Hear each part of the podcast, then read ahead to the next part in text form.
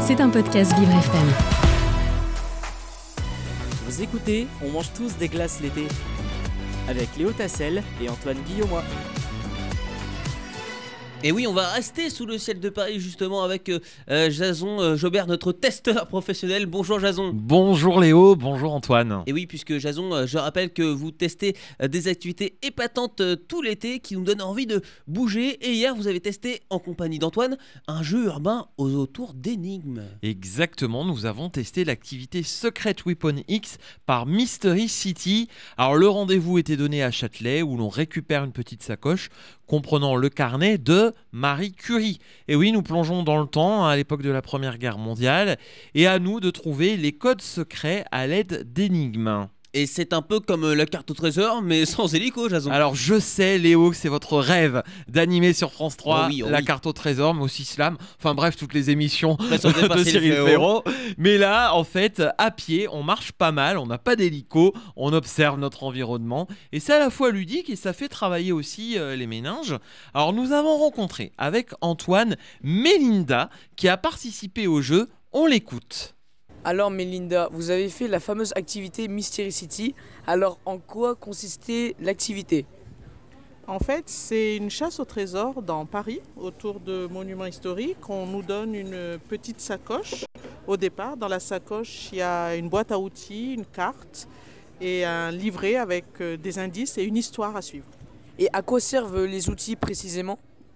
Les outils nous aident à décoder les monuments qu'on va, ben, qu'on approche et euh, qui finiront par nous révéler un code. Et euh, sinon, ça vous a permis de découvrir du patrimoine ou, ou pas? Eh bien oui, en fait, des endroits de Paris que je ne connaissais pas, par exemple euh, la Fontaine et l'église Saint-Mary, la tour Saint-Jacques et, et, et la façade arrière de l'hôtel de ville de Paris. Et oui, pas mal. Alors Antoine en a profité aussi pour continuer d'interviewer Mélinda. On écoute. Alors Mélinda, comme vous savez, aujourd'hui il existe les jeux vidéo, plus, la réalité virtuelle ou c'est tout du faux. Alors que là, on est vraiment dans les rues de Paris. C'est un jeu où il faut plus utiliser son cerveau. Alors, est-ce que pour vous, cette manière plus concrète, vous préférez ça? Et comment vous l'avez vécu?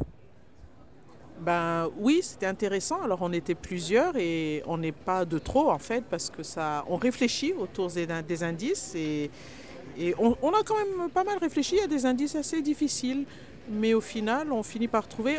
alors on peut avoir une aide virtuelle, mais voilà.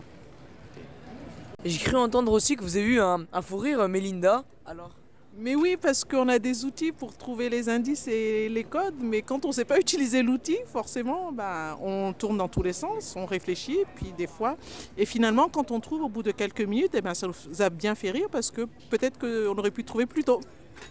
Et oui, on sent que ça a bien plu à Melinda. Alors Antoine, ça change un peu hein, des, jeux de réalité virtuelle, comme vous le disiez dans, le sujet.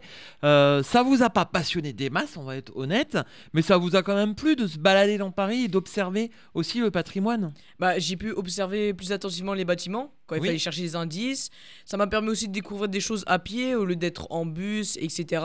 C'est vrai que c'était quand même très spécial, il fallait quand même s'accrocher parce que on était un peu lâché dans la nature, on va dire mais ça a quand même permis de découvrir des choses.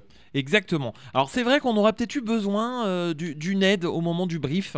Enfin, on n'a pas eu de brief quand on a récupéré euh, la sacoche. Ça aurait plutôt été pas mal. Alors on a une aide virtuelle hein, sur le téléphone. Tout se passe de manière numérique euh, avec un chat.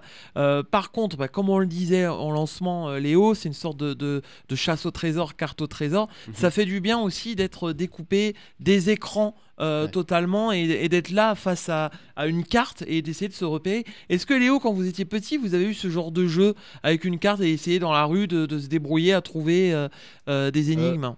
euh, pas beaucoup, pas beaucoup de souvenirs, mais c'est vrai que c'est intéressant, même si on réussit pas, comme c'était le cas hier, bah, ça fait toujours voir autre chose, ça change des écrans, et puis c'est bien, c'est important, surtout dans le monde dans lequel on vit aujourd'hui. Et oui, puis quand on est à Paris, la capitale. Alors Antoine, est-ce qu'il y a justement un monument qu'on a vu hier qui vous a bah, marqué, donc vous allez vous souvenir? Alors, il y a un monument, je ne sais plus comment il s'appelle. C'était, on va dire, un sort de grand musée, je crois, ancien, avec euh, des statues qu'on appelait euh, les saints. Donc, c'est des, plus- plusieurs personnages avec des symboles différents. C'est l'église Saint-Méry. Ouais, voilà, en fait, c'est une église. Ouais, ouais, tout Et du coup, on devait trouver euh, des symboles qui correspondaient avec la carte pour trouver des indices. Et ça m'a permis de découvrir plus en détail l'architecture euh, de ce bâtiment. Et ben moi je dis bravo parce que si on n'avait pas eu ce jeu-là, et ben Antoine n'aurait peut-être pas repéré non seulement l'église Saint-Méry et puis euh, et les anges qui étaient là ou les saints en tout cas.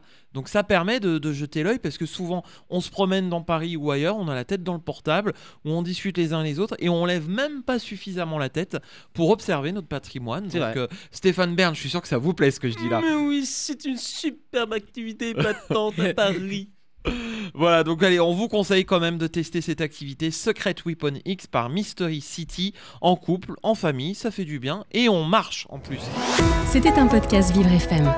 Si vous avez apprécié ce programme, n'hésitez pas à vous abonner.